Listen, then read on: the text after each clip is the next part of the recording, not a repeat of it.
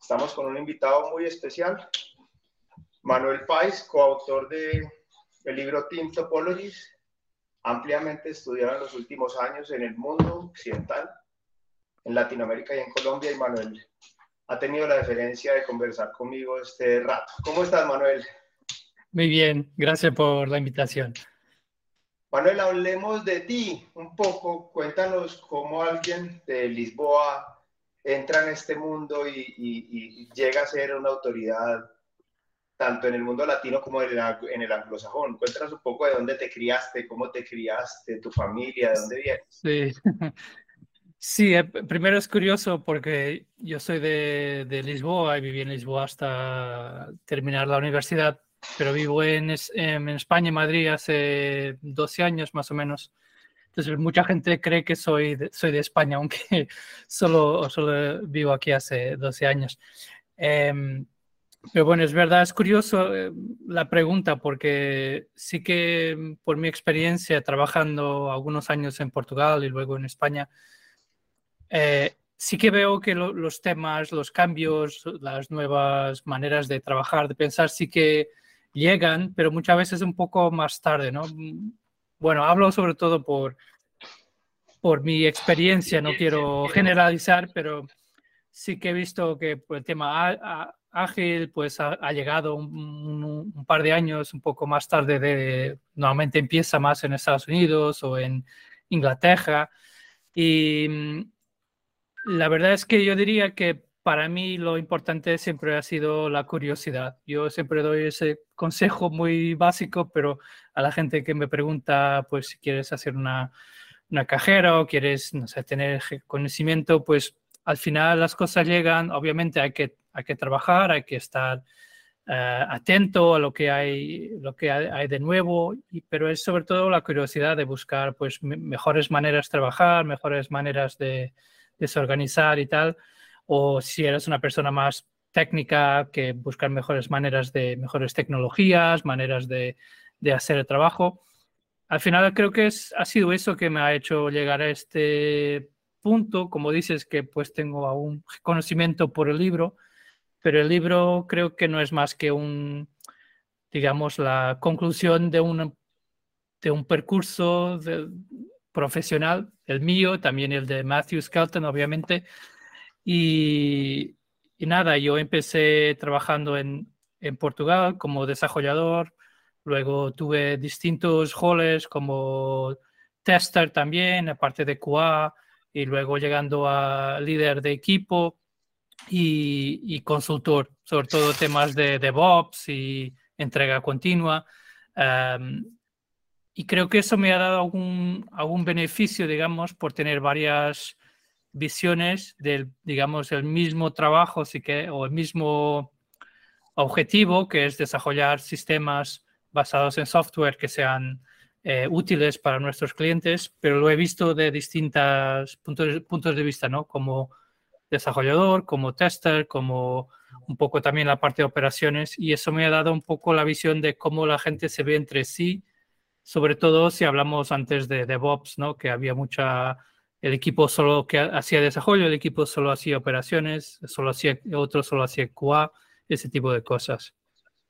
Entonces un poco mi precurso ha sido eso de de ver diferentes puntos de vista y luego buscar, pues también con el libro, maneras en este caso de nos organizarnos más efectivamente, pero de un punto de vista humano también, que la gente se entienda mejor y también tenga más motivación al final para hacer su trabajo y hacerlo mejor y, tener también más, más autonomía y ese tipo de, de motivaciones también individuales. Una, me surgen muchas preguntas en lo, en lo que dices. En primer lugar, ¿cómo le explicarías qué es DevOps a un niño de 8 años? Eh, pues que a lo mejor en el cole hay dos grupos distintos de amigos que se creen que son que no, que no pueden ser amigos entre ellos, entre los dos grupos, y al final por se dan cuenta de que a lo mejor jugando juntos a fútbol o a alguna otra actividad, se dan cuenta que al final tiene mucho más en común que, que las diferencias que pensaban que tenían entre ellos y que al final podemos buscar maneras de, de jugar juntos y de pues que todos al final disfruten más. No sé. Sí, sí, me gusta. Yo tengo, yo tengo un hijo de ocho años, por eso. ¿Te, imaginaste? Sí, sí. Ok. Eh, ¿Cómo se llama tu hijo? Daniel. Ok. Mira que en, en, en, lo que me explicas de DevOps y de romper barreras, encuentro que ha roto otras barreras, como la de pasar de ser, yo fui desarrollador, soy ingeniero codificador, y, pasaste la barrera de, los dos hemos pasado la barrera de, de, ahí a la consultoría o al management. Eh, ¿cómo, cómo, ¿Cómo afrontaste o cómo, o cómo más bien te parece el reto y qué ventajas y qué desventajas tiene de venir del mundo del testing y del desarrollo y de, y, y de DevOps a pasar al mundo de la consultoría y del management, donde, donde hay más soft skills, donde hay más habilidades blandas y comunicativas. ¿Qué ventajas y qué desventajas le ves a eso? ¿Qué, qué has aprendido en ese trámite? Sí, es una buena pregunta. ¿Y qué aconsejarías? Perdón la interrupción, pero ¿qué aconsejarías a alguien que lo quiera hacer?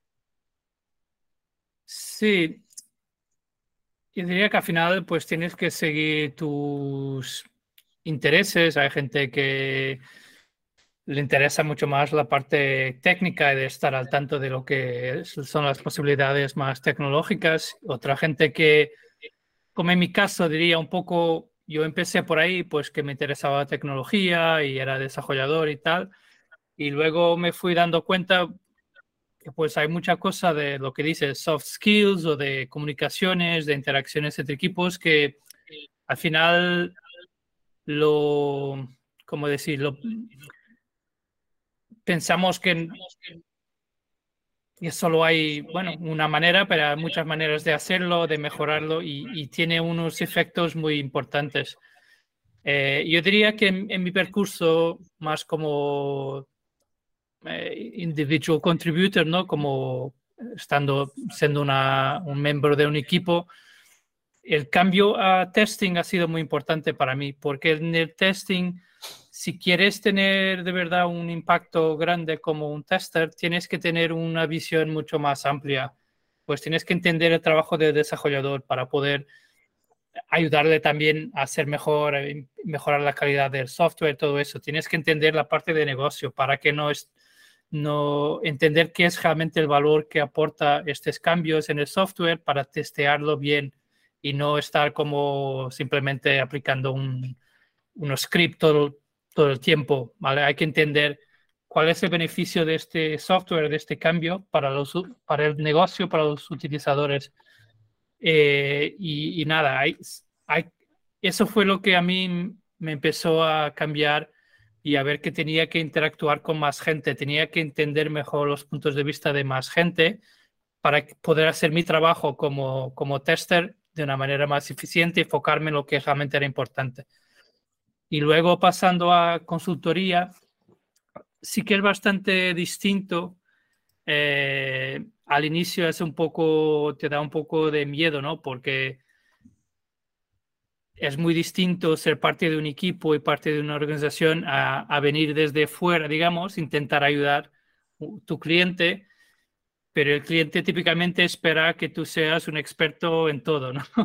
Y, y, al final tienes que también ser un poco humilde y decir, mira, esto es lo que yo sé, esto que me estás preguntando mm, no soy experto o lo tengo que mirar o lo tengo que preguntar. Y al final también yo lo que recomendaría a gente que quiera trabajar en consultorías es estar abierto a crecer tu network, tus contactos, conocer más gente. Y hay mucha gente que está abierta a hablar, o sea, aunque veas una persona que ha escrito un libro o que ha dado una charla, en mi experiencia, incluso antes de escribir el libro, la gente es muy abierta en general, en nuestra industria. Yo creo que eso está muy bien. La gente, aunque sea un thought leader, si quieres, no suele decir, no, yo, yo estoy en mi, en mi castillo y no voy a hablar contigo. La gente es muy abierta. Yo trabajé bastantes años como editor en InfoQ, eh, el, el, sitio web de, de, noticias y artículos de tecnología. Yo lo he visto que la gente era, en general, hay alguna excepción, pero en general la gente es muy abierta. Entonces, si quieres ser consultor, pues expandir tu red de contactos, porque al final tú no vas a saber todo. Tú tienes unos conocimientos, pero sí que puedes conectar con otros, aprender de otros o incluso inclusivamente traer otra gente a tu trabajo de consultoría para ayudar. Eh, entonces, diría que eso es un poco, es más eh, difícil, digamos, porque esperan de ti como consultor que, que tengas todo el conocimiento, pero si eres humilde y dices, mira, esto es lo que sé, esto es lo que es, no lo tengo, no soy un experto, pero puedo hablar con otra gente traer mis contactos para que puedan ayudar si hace falta. Yo creo que eso te da una imagen y una agilidad mucho más eh, honesta y, y, real, ¿no? Porque estás transmitiendo, no estás intentando parecer que eres experto en todo. Y a nivel de management, sí, lo que pasa es que incluso con Team Topologies, al final si tú estás en, en leadership, digamos, y, y, tienes un negocio que quieres crecer y quieres mejorar eh, la productividad, quieres que los equipos trabajen mejor, que estén más motivados y tal, pues eso involucra muchas cosas, no solo Team Topologies. Muchas veces Team Topologies es un punto de entrada, digo, para otros temas que luego el management o leadership tiene que pensar. Veo que tienes el libro de Dynamic Reteaming, por ejemplo. Si queremos hacer cambios de equipos, pues hay maneras y maneras de hacerlo. Cómo hacerlo con patrones que sabemos que funcionan, que tienen en cuenta pues cómo se siente cada persona cuando tiene que cambiar de equipo o tiene que cambiar de responsabilidades. Luego temas de estrategia, temas de, de entender tus dominios de negocio, etcétera. Y yo no soy experto en todo eso, pero veo que muchas veces Team Topologies te lleva como líder a entender, pues tengo que saber más de esto y del otro para poder hacer un buen trabajo. Perdona si he hablado mucho. Muy bien, muy bien, muy bien. Rescato muchos, se me viene a la cabeza o cosecho mucho de lo que me dices, haciendo un poquito como de, intentando resumirlo, es omnipresente que hablas de la humildad y de, la vulnerabilidad y de decir no sé. Y, y, va un poco en contrasentido, al menos aquí en Latinoamérica, donde nos criaron para decir sé. Y lo importante es decir sé. Y muchas veces es muy importante decir no sé. Y ven, ya vemos a otra persona, ¿cierto? Eh, hay algo, hay algo que, que quisiera que me contaras que no sé cómo es en España y en Portugal, pero aquí en Latinoamérica, eh, digamos que no he podido dilucidar por qué, pero muchas veces menospreciamos nuestra valía como latinos ante los anglosajones en muchas cosas, especialmente en términos de, informática, agilidad y team topologies. Así como hablas de romper el muro de DevOps, así como rompiste el muro de pasar de ser tester y developer a ser de management y ser de consultoría, has roto también el muro, algo parecido a DevOps, mm. eh, en cuanto a cultura, para ser muy, muy, muy conocido y aceptado, pues obviamente en Europa, pero en Europa no hispanoparlante, ¿cierto? No de lenguas latinas, también, te, también te, te, te, conocen en Inglaterra y en Estados Unidos también. Eh, entonces, ¿Cómo ha sido ese tránsito de ser más hispanoparlante y más, más lusitano, más de, de Portugal, a ser más global en Occidente y a, y a, que la barrera del inglés no importe o si importa cómo, cómo has manejado eso y qué le dirías a un chico que nos, está, que nos está escuchando en Quito, en Bogotá o en Ciudad de México que dice, no, para mí es difícil porque yo soy latino y los latinos somos cualquier cosa que quieras poner ahí y, ¿qué dirías para romper ese techo de cristal? ¿Qué piensas? ¿Y cómo te has visto que han reaccionado? Cuéntame un poco de eso, me interesa mucho ese tema. Sí, es muy, a mí me parece también muy interesante y diría que en, a lo mejor hay un poco de diferencia entre Portugal y España. En Portugal a lo mejor eh, más como, como me comentas en Latinoamérica de que pensamos tradicionalmente de que pues aquí somos más de, de recibir ¿no? lo que llega de fuera, Estados Unidos, Inglaterra, etcétera, y no tanto de innovar, digamos.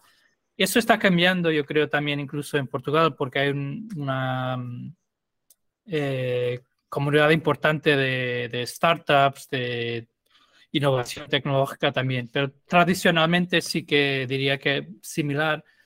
Em, en mi caso personal, eso también se reflete, porque al final tú creces en esa cultura hasta terminar la facultad o lo, que quieras eh, hacer de, estudios.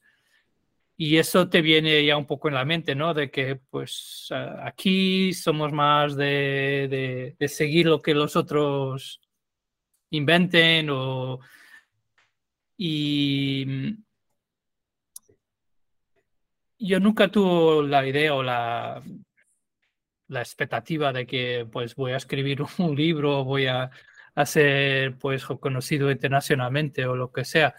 Eh, lo que sí, lo que te comentaba antes, la curiosidad, tener la curiosidad de que pues quiero aprender, quiero mejorar. Cuando era desarrollador, cuando era un tester, pues buscaba pues nuevas frameworks o nuevas, iba a mirar charlas para ver qué cosas podía aprovechar para mi trabajo. Y, y luego el tema del, del, network, no en el sentido simplemente de pues tener más contactos, sino de realmente contactos eh, de valor, que pues conoces a gente que, que te aporta valor porque te da más conocimiento, tú luego puedes aportar a esa persona también tu conocimiento. Y, y al final empiezas a ver que pues no hay tanta diferencia, simplemente es también estar en el sitio cierto, estar abierto a,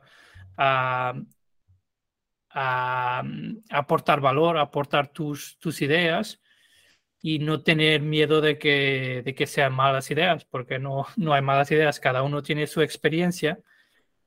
Entonces yo lo que diría para ese algún joven que nos está escuchando que quiere pues eh, hacer una cajera y, internacional también, sí que hay algunas condiciones, digamos, obviamente tienes que que mejorar el inglés y, tener una buena fluencia en inglés, no tiene que ser perfecto.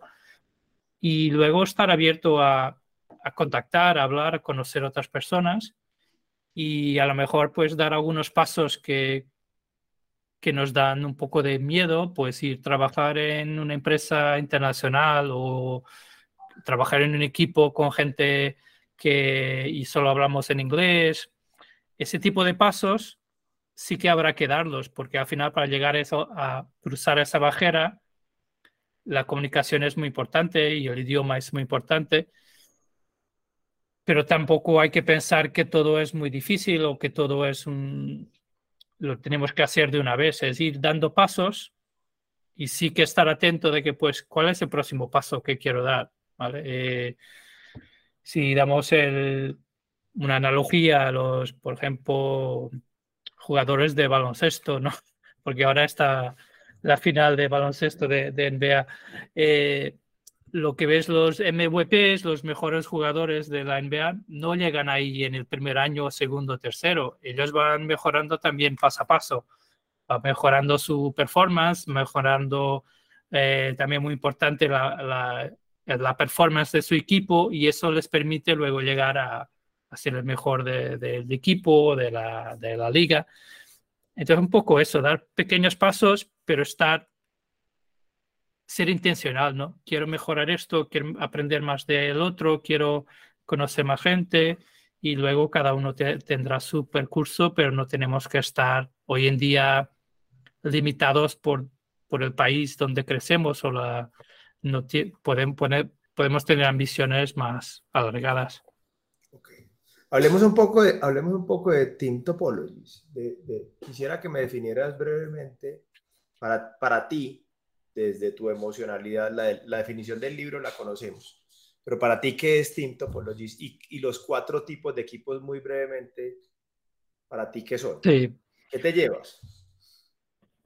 Sí, al final, y esto ya fue después del libro estar publicado, mirando un poco hacia atrás, yo creo que el libro es fundamentalmente tres cosas. Primero, entender algunos de los eh, constraints, los eh, limitaciones, sí, limitaciones que nos imponen tanto nuestro, nuestra humanidad, ¿no? que, que, nuestras motivaciones y maneras de interactuar con otros. Eh, también limitaciones a nivel de cómo nos organizamos. Para, tenemos que empezar por entender eso para poder mejorar.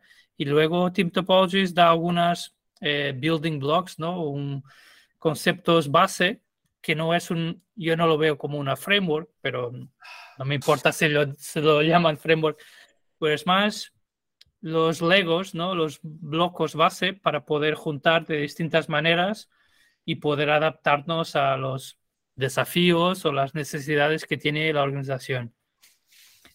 Y luego también, muy importante, y al final veo que, que a veces la gente no le da suficiente atención, es cómo va a ser la evolución.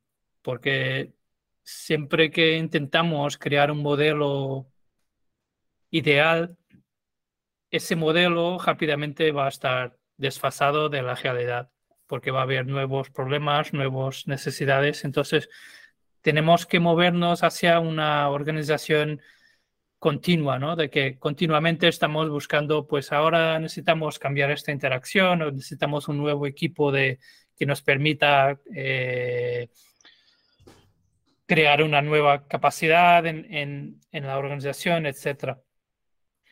Y bueno, los, los, tipos de equipos que me preguntabas, eh, los cuatro eh, principales o los cuatro que pensamos son los, los más importantes de, pensar, pues empezaríamos con los Streamline Teams. Entonces, un Streamline Team, mucha gente los compara a un Product Team. La diferencia es que puede ser, los productos suelen ser muy, muy grandes. Entonces, un equipo que tiene en general 7 a 9 personas, un Streamline Team, lo que, lo que debería es tener un, un, estar alineado con un flujo de trabajo que tiene valor para el cliente o, para el negocio y tener lo máximo posible el ownership end-to-end. O sea, que como equipo somos capaces de ser autónomos en el sentido de coger una necesidad del cliente o del negocio y pensar qué tenemos que hacer para llegar a, esta, a solucionar esta necesidad y hacerlo eh, desplegarlo, en hacerlo disponible al, cliente o al negocio y que todo este trabajo sea, se haga por el mismo equipo para no tener que depender y tener eh, el trabajo saliendo del equipo para otro equipo hacer algo, luego volver. Entonces, la idea de los Streamline Teams. Si pudiéramos tener solo Streamline Teams en una organización, pues genial, cada equipo estaría enfocado en una línea de valor para cliente, ¿no? Lo que pasa es que en realidad eso es muy complicado porque a nivel de capacidades que necesita este equipo, ¿no? No solo de técnicas, pero de entender el negocio también, de, mm, gestionar el, su servicio y, entender el cliente. Entonces, le estamos pidiendo mucho a un, un equipo, Streamline Team, y mm, Luego los otros tres equipos, tipos de equipo, vienen para ayudar a los Streamline Teams. Entonces, empezando por plataforma, es para abstraer ciertas, digamos, ciertas capas, ciertas capacidades que necesitan muchos equipos normalmente, ya sea a nivel más técnico de pues, desplegar la aplicación o eh, crear un ambiente de pruebas o, hacer un, o tener un pipeline de despliegue Pueden ser cosas también más de, producto y de negocio, pero suele empezar por el tema técnico. Para que el equipo Streamline Team pueda hacer todo eso con buenas prácticas sin tener que saber todos los detalles. Entonces son, digamos, capas de abstracción, pero con el objetivo de acelerar el equipo de Streamline Team, que pueda hacer las, mismas cosas con, buenas prácticas, pero sin tener que eh, gastar tanto tiempo en los detalles. Luego los equipos de enabling que sirven típicamente para hacer un upskilling, o sea, nosotros sabemos, bueno, hoy en día se habla mucho de, eh, inteligencia artificial y, y, todo lo que nos proporcionan las nuevas herramientas, pero hay muchas áreas, ya sea de data science o, cosas más técnicas, que sabemos que son importantes para la organización, son importantes que los equipos lo integren en sus trabajos, en sus flujos, pero los equipos típicamente están sobrecargados, ¿no? No tienen la capacidad de por ellos mismos aprender y dedicarle el tiempo necesario. Entonces, un equipo de enabling o varios equipos de enabling pueden hacer ese trabajo muy bien. Si tienes algunos expertos en un dominio, sea inteligencia artificial o temas de experiencia de usuario, lo que sea, que haga falta en la organización, que muchos equipos necesitan y no tienen esa capacidad, los equipos de enabling pueden ayudarles a aprender con ejemplos, trabajando juntos, eh, para que rápidamente puedan adquirir esas capacidades que les faltan. Y el último tipo de equipo es eh, Complicated Subsystem, que,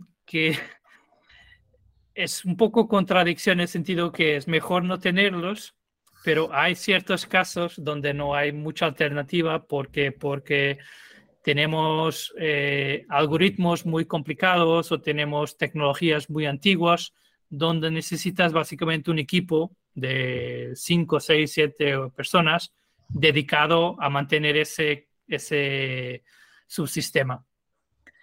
Y eso tiene que ver, pero el punto de partida es la carga en los equipos Streamline Team, donde decimos, pues idealmente este algoritmo, por ejemplo, sería parte de este Stream Align Team, pero necesitaríamos el doble de personas. Entonces lo, sacamos fuera a un equipo Complicated Subsystem, pero con la idea de que ese equipo Complicated Subsystem tiene que entender que sus clientes son los equipos Streamline Teams, para que haya una, un enfoque correcto en, pues tenemos que, que crear una, sea una API o lo que sea, o una biblioteca de este subsistema que sea fácil de usar, de entender por los equipos Streamline Team.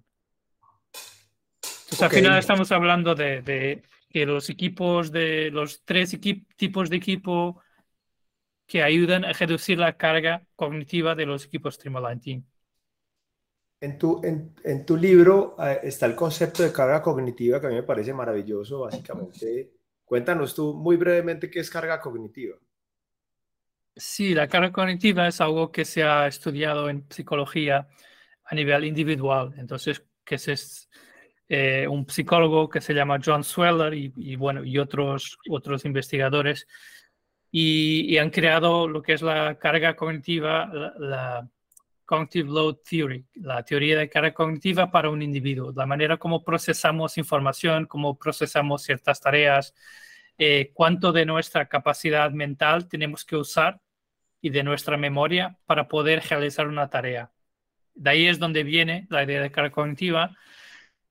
Y lo que hemos dicho en el libro eh, fue simplemente, pues si esto pasa para un individuo y un equipo empieza como un grupo, como un conjunto de individuos, sea cual sea, siete, ocho, nueve, lo que sea, la conclusión es que hay un límite también cognitivo para el equipo, ¿no? No lo sabemos definir exactamente, pero sabemos que hay un límite.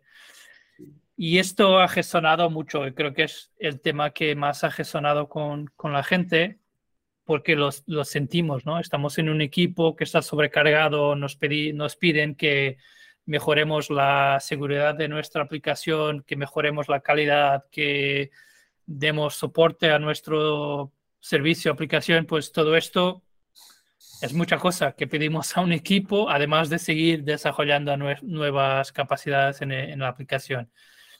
Y, creo que por eso ha sido tan conocido eh, este tema, porque intuitivamente la gente se siente sobrecargada, que no tenemos espacio para aprender, para mejorar, porque ya, ya nos están pidiendo miles de cosas.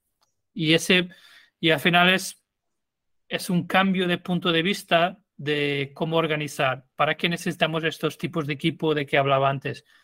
Pues porque queremos equilibrar la idea de ser más eficiente, poder aportar valor al cliente más rápidamente con los equipos Streamline Team, pero tenemos que equilibrar eso con manejar su carga cognitiva, disminuir la carga cognitiva con la ayuda de plataformas, de enabling teams, etc.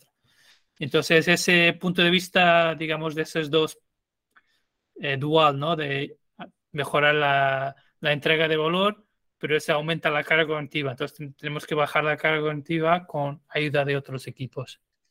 El, el, en las notas del capítulo vamos a dejar eh, eh, links para que aprenda más de carga cognitiva y los tipos de carga cognitiva que hay, que es fantástico. A mí me cambió la manera como trabajo, de gestionarla.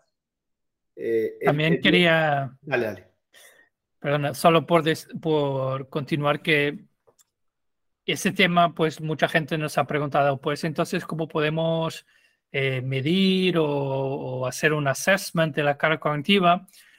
Y es verdad que eso, perdón, eso en el libro no, no estaba muy, muy, muy claro porque al final es un tema nuevo.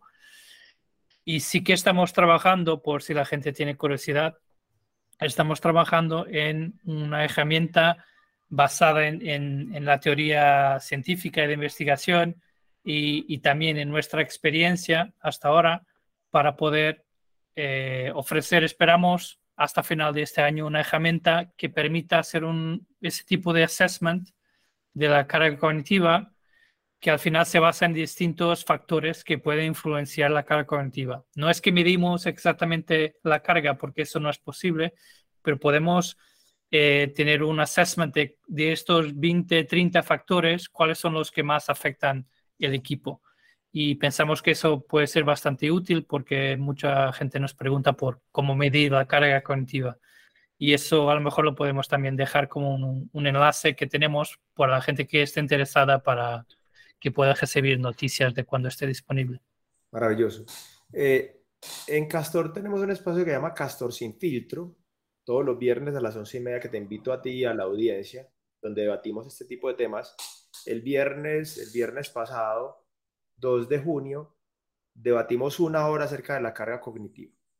Y, siendo que es maravillosa, algunos participantes esgrimían como el riesgo de que si nos fijamos mucho en, en, que la gente tenga poca carga cognitiva, puede llevar a la mediocridad de los equipos y puede llevar a que uno no se exija lo suficiente para poder mejorar el ejemplo soy yo y a mí me encanta tocar, hacer ruido con la guitarra, me encanta.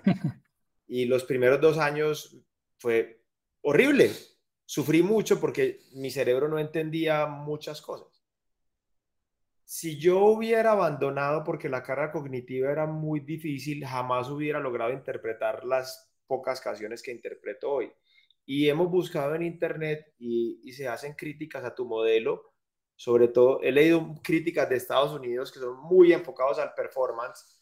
Entonces lo que dicen, lo que dicen es que, que le, eh, eh, you, lo que dicen es algo como que le das más importancia a la paz en la mente de las personas que al performance de los equipos, ¿cierto? ¿Qué le responderías a esos críticos? Eh, no es eso, no era nuestra, nuestra intención. Y no creo que es eso que está en el libro. Eh, por lo que te comentaba antes, es que no podemos ver la carga cognitiva en, aisladamente de, lo demás del contexto. O sea, empezamos por decir los Streamline Teams deberían aportar más valor, tener más capacidad de aportar valor a sus clientes. Y eso significa que necesitan adquirir más capacidades bueno, pueden ser técnicas, pueden ser de cómo crear un producto, cómo hacer experimentos, etcétera, todo tipo de cosas. Entonces, es que si estamos pegando, empezando por la carga cognitiva, nos olvidamos de que no, el objetivo es que el equipo de Streamline Team tenga más capacidad de entender el cliente, de aportar valor a ese cliente y al negocio, y para eso necesita más capacidades, necesita eh, aprender, necesita mejorar. Lo que pasa es que no podemos pedir eso a un equipo sin darle herramientas, digamos, entre comillas, sin darle, sin ayudarles. Y de ahí el tema de carga cognitiva, de pensar, porque dentro de carga cognitiva, luego lo interesante es que hay distintos tipos de carga cognitiva. Hay, hay, hay carga que es un poco como, digamos, distracciones, que no es relacionado con nuestra misión, cosas que nos distraen, que nos ocupan nuestra capacidad y por eso la performance del equipo a nivel de negocio va a bajar, porque estamos gastando mucho tiempo entendiendo, no sé, herramientas de monitorización o herramientas de esto y del otro, cuando deberíamos tener una plataforma que nos permite enfocar en qué necesitan los clientes. Y luego, sí, tenemos que monitorizar, pero tenemos esta plataforma que nos permite hacerlo de forma más eficiente. Entonces nos enfocamos en las métricas, los datos y no tanto en, en los detalles técnicos. Yo creo que ahí hay un poco de, interpretación demasiado eh, enfocada en carga cognitiva, porque al final es un todo, ¿no? Queremos mejorar la performance de los equipos.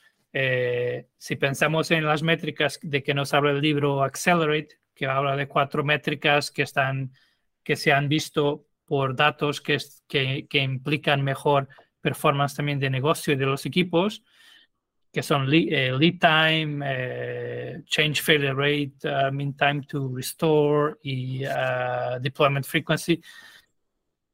Si pensamos en un equipo que está demasiado cargado, que tiene miles de cosas con, que preocuparse, yo he visto equipos que sus, tenían que conocer cientos de herramientas y frameworks distintos para poder hacer su trabajo. Eso es un, es un poco una locura y eso tiene que ver también con, con el, avance de la tecnología, pero al final un equipo está sobrecargado y tienes muchas distracciones, tienes, digamos, complejidad accidental y, y, el equipo no puede enfocarse en los clientes. Entonces el equipo termina eh, dependiendo de que alguien de fuera del equipo le pase un backlog que, y el equipo no se involucra en entender las necesidades de negocio, de cliente, simplemente solo con hacer la parte técnica ya están sobrecargados y eso es el problema. ¿Por dónde empezamos? Vale, y, entonces hay que ver las cosas en contexto. Manuel, tú debes parar en tres minutos, ¿cierto? Eh, sí, un par de minutos, sí. Un par de minutos. Bueno, me hacen, me hacen. Si, si, si, si tú estás conoces Team Topologies, pero estás en un mundo del cliente, el cliente no, no deja entrar, ¿qué harías? Aparte de llorar. Si estás trabajando como consultor o algo así. O desarrollador y estás trabajando para otra empresa. Y allá dicen, no, es que aquí no trabajamos así. Sí, a veces es bastante duro. Lo, lo que sí podemos hacer es y, yo también eh, lo hago a veces, no hablar directamente de Team Topologies, sino empezar por hablar de sus problemas, entender pues qué problemas tenemos, eh, pues que, que somos muy lentos en entregar valor al, al cliente o que eh, los servicios no son tan fiables como deberían ser, etc. Empezar por entender el problema, saber hablar del problema que tiene ese cliente y luego podemos empezar a hacer sugerencias. Pues mira, creo que si el equipo tuviera más capacidad de hacer sus propios monitorización o lo que sea, que seríamos capaces de, reducir el número de problemas en producción. O hay que ir paso a paso, pero podemos introducir ideas de que, aunque sean de, de, Team Topologies, al final estamos, sabes, yendo a un equipo más streamlined, que tenga más, más end-to-end -end ownership, aunque no lo no tenemos que directamente decir, no, vamos a cambiar los tipos de equipos y no sé qué. A veces eso no es el camino más, más eh, eficiente si del, del, otro lado no hay abertura para eso, no hay entendimiento de que, por qué importan los tipos de equipo, ¿no? Entonces empezamos por dónde está el problema y cuáles son los primeros pasos que podemos dar en, en llegar a algo más, eficiente. Algo que, quisieras contarle a la audiencia latina como para cerrar acerca de, del libro, de la manera de ver los equipos, ¿qué, mensaje quisieras dejarle a las personas? como quisiera contarles esto. Bueno, quisiera contar una cosa que espero no, no, si no es un problema, que porque mucha gente me ha comentado que estaría bien tener la traducción al español, al castellano del libro. Eh, y bueno, para que la gente sepa que yo y Matthew también nos gustaría mucho ver el libro traducido en español, pero no depende de nosotros, depende de, de, de, la editora. Lo que sí hemos podido hacer es traducir los cursos que tenemos en nuestra academia al español, o sea, tener eh, eh, subtitulado en español para que porque mucha gente nos decía que les cuesta en inglés y o les cuesta que sus jefes lo lean el libro porque está en inglés. Entonces eso espero que, que pueda ayudar a mucha gente a, transmitir el mensaje, a llegar más, más fácilmente a leadership o, a quien quieran que entienda mejor las ideas de Team Topologies. Entonces eso era un, un tema. Y, y, el otro, un poco lo que comentaba antes, que al final Team Topologies incluso para mí, que soy uno de los autores, y yo no lo veo como, digamos, un, un objetivo en sí. Y a veces tenemos clientes que dicen, no, yo quiero adoptar Team Topologies, quiero transformarme nuestra organización en, con Team Topologies. Incluso en ese caso hay, que preguntar, pero ¿por qué? ¿Qué es, qué es el problema que tienes? Y a veces hay que traer otras cosas, ya sea pues eh, Domain Driven Design o traer Dynamic Reteaming de, de Heidi o traer Wordly Mapping o lo que sea. Porque siempre hay que entender cuál es el problema que estamos intentando mejorar. Obviamente creo que Team Topologies puede ayudar en, muchas cosas, eh, pero creo que para cualquier tipo de approach, ¿no? Es, es una herramienta al final más, una herramienta más que creo que es muy útil a nivel de cómo organizamos, cómo evolucionamos la organización, pero hay otras cosas que son necesarias y, empezamos a ver cada vez más gente hablando de pues, Team Topologies con Domain Driven Design y Wordly Mapping.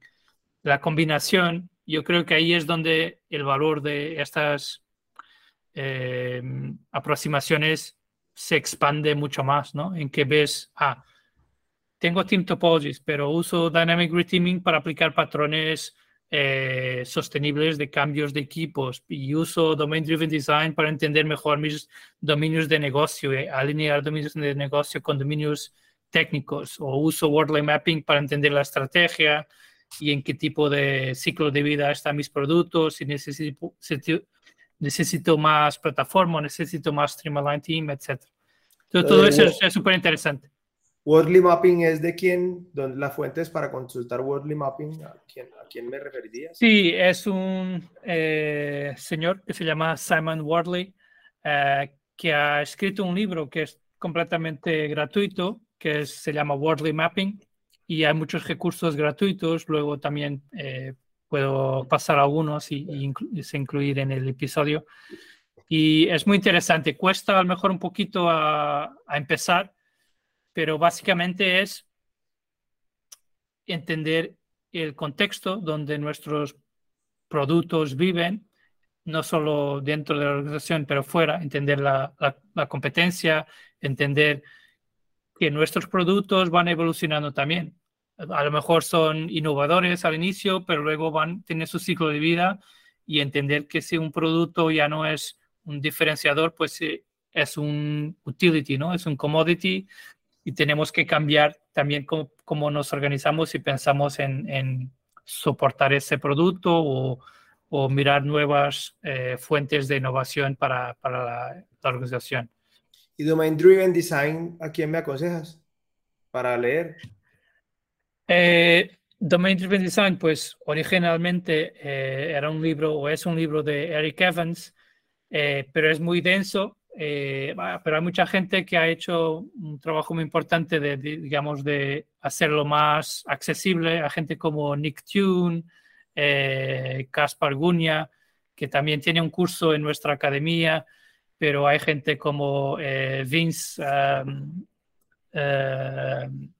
perdona, em, Vernon Vaughn, que ha escrito también algunos libros, que es como Domain Driven Design Distilled, ¿no? Un poco más simplificado.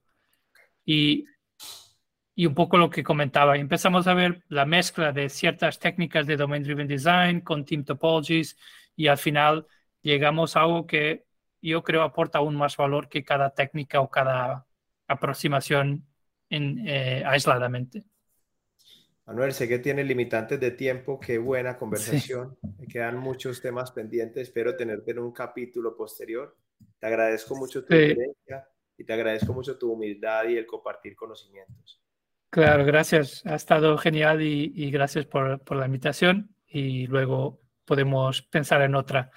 Sí, sí, me quedan muchos temas pendientes. Eh, Manuel, un placer y, nos vemos en una próxima ocasión. Gracias. Y un saludo a toda Latinoamérica.